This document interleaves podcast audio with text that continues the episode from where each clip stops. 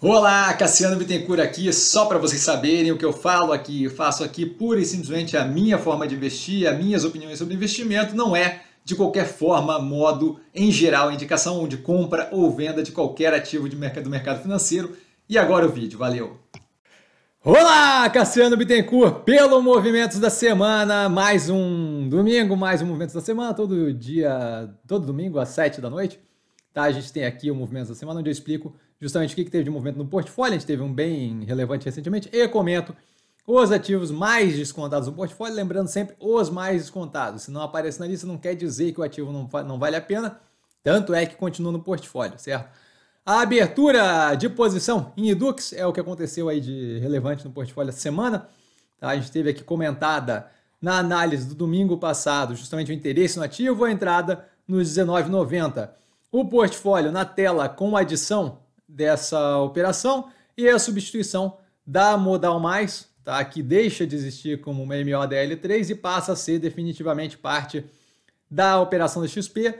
E a gente, como teve compra da operação da Modal por entrega de ações, a gente passa a ter as ações da XPBR31 nesse momento transicional XPBR20, mas ainda assim algo que vai se transformar em uma para uma de XPBR20 para XPBR31. 31, tá? É explicado a exaustão no canal, é muito fácil, pega qualquer análise da modal ou da XP isso está explicado a fundo.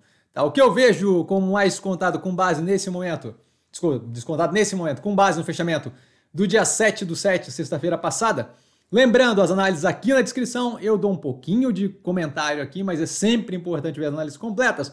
A gente começa com a Edux, tá? obviamente acabei de fazer a compra, o preço consideravelmente próximo do valor pago, a operação é muito positiva ali no setor, possivelmente a melhor operação do setor, o preço ainda casado pelo medo setorial como um todo, com níveis ridiculamente abaixos do pré-pandemia. XPBR31 entra aqui, dado que tanto o XP quanto o modal a gente via como descontado quando ainda era modal, a operação tem todo um espaço de crescimento e evolução com a redução paulatina do risco percebido, que deve favorecer bastante o setor onde ela opera. A PETS a operação que está entrega um resultado muito consistente, tá? E a precificação descasada com a evolução operacional no período desde a abertura de capital. Açaí fazendo todo um trabalho de investimento agressivo para justamente atingir ali, níveis operacionais é, melhores do que quando começou aí, do que no momento ali que separou por spin-off do Pão de Açúcar e vem fazendo isso de um jeito muito positivo, ainda conseguindo manter lucratividade mesmo com o aumento da alavancagem,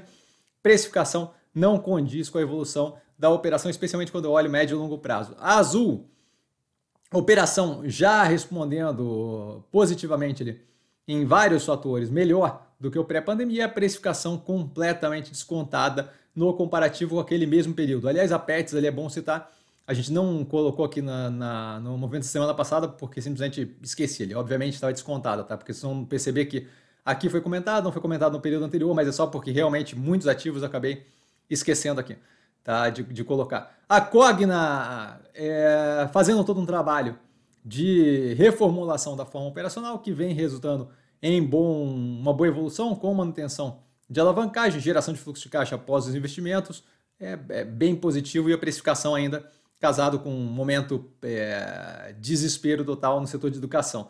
CSED, Cruzeiro do Sul Educacional, durante todo o período desde o IPO, mantendo uma entrega de resultado muito positiva, Ainda assim, dado o medo com o setor como um todo, foi carregada no preço do ativo lá para baixo, o que faz zero de sentido, obviamente, deixando o ativo com é, características ali de desconto agressivo no preço.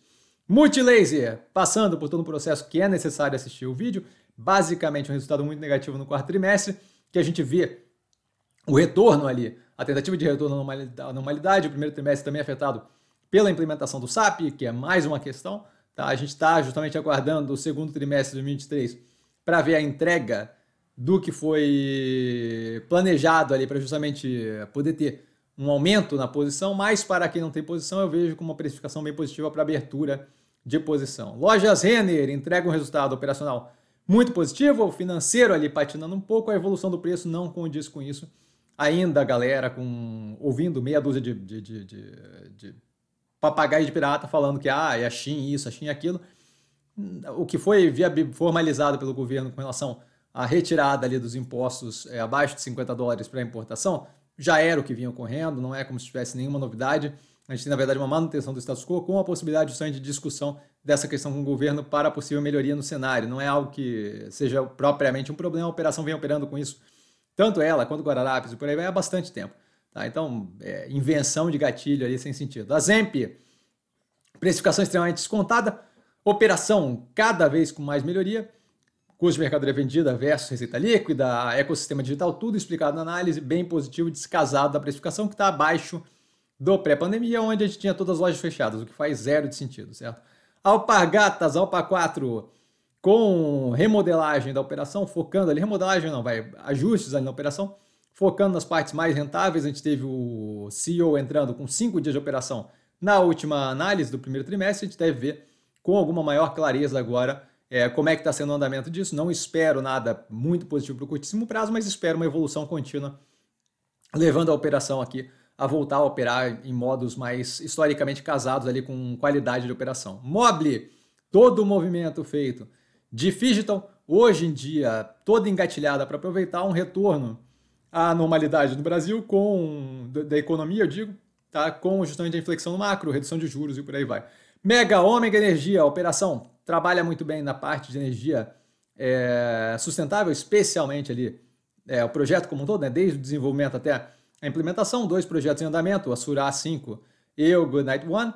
É, travamento dos preços, dado maior oferta de energia no Brasil agora, é, justamente garantindo ali uma, operação, uma operacionalidade mais é, consistente nesse período um pouco mais apertado, nada que me afete negativo, nada que eu veja como afetando estruturalmente negativamente a operação, é, e o preço extremamente descontado versus a evolução que ela fez desde o IPO lá atrás. Tá? Neogrid, fazendo um trabalho parecido com a Pagatas, começou ontem, antes, justamente o trabalho de, inclusive com troca de CEO também, o trabalho de foco nas partes mais rentáveis da operação, que eu vejo como muito positivo, a gente deve ver, à medida que vai chegando perto do final do ano, especialmente quarto trimestre e primeiro trimestre do ano que vem, a, o, a chegada ali no, no, no ponto de fato esperado da operação, zero preocupado com o ativo Melnick. Operação de construção civil, mais vinculada à alta renda, todo um trabalho desde o IPO de compra de land bank através de cash, dinheiro, não tanto permuta, justamente buscando aumentar as margens brutas futuras. Nesse trimestre especificamente passado, a margem bruta um pouco mais apertada pela, é, pelo desconto dado ali justamente para girar o estoque, que eu vejo como positivo, mandar andar aquilo, justamente focar no ganho ali dos próximos, dos próximos lançamentos que tem mais vínculo com cash, menos com permuta. MRV já demonstrando aí, através de entrega de dados operacionais um resultado bem melhor no segundo trimestre. A operação vem passando pela retomada ali. Sexta-feira, com o início do Minha Casa Minha Vida, com um teto de 350 mil ao invés de 264 mil, se não me engano, ajuda bastante a operação a ter ali um campo maior para operar. Vejo como muito positivo. A gente já via margens brutas na faixa dos 30% na análise passada. A gente deve ver a continuidade da melhoria, eles esperam ali uma velocidade cruzeiro nos 33 e aquilo ali deve paulatinamente ser jogado por operacional financeiro, dado que a safra nova de venda de apartamentos, a reconhecimento contábil daquilo é um pouco diferente. Via, por último aqui, inúmeras balelas, histórias, ideias é, tenebrosas aí de quem está vendido ou está tentando derrubar o ativo. A operação continua rodando muito bem a dificuldade ali na lucratividade pura e simplesmente pelo custo de carregamento da dívida, que acaba sendo mais pesado nesse período, a gente está vendo isso em várias operações. Ah, não sei o que, vai falir, não vai falir. A operação é caixa líquida. A operação tem mais caixa do que dívida, se eu considerar as duplicatas a descontar. Além disso, fez todo um trabalho para alongamento da dívida, o que reduz violentamente a necessidade de pagamento inicial agora. A gente tem um momento de inflexão no macro de cada vez mais deve reduzir ali o pagamento por endividamento, assim, a quantidade de invenção e fantasiosa que se coloca nessa operação com relação a quebrar é mais simplesmente ridículo.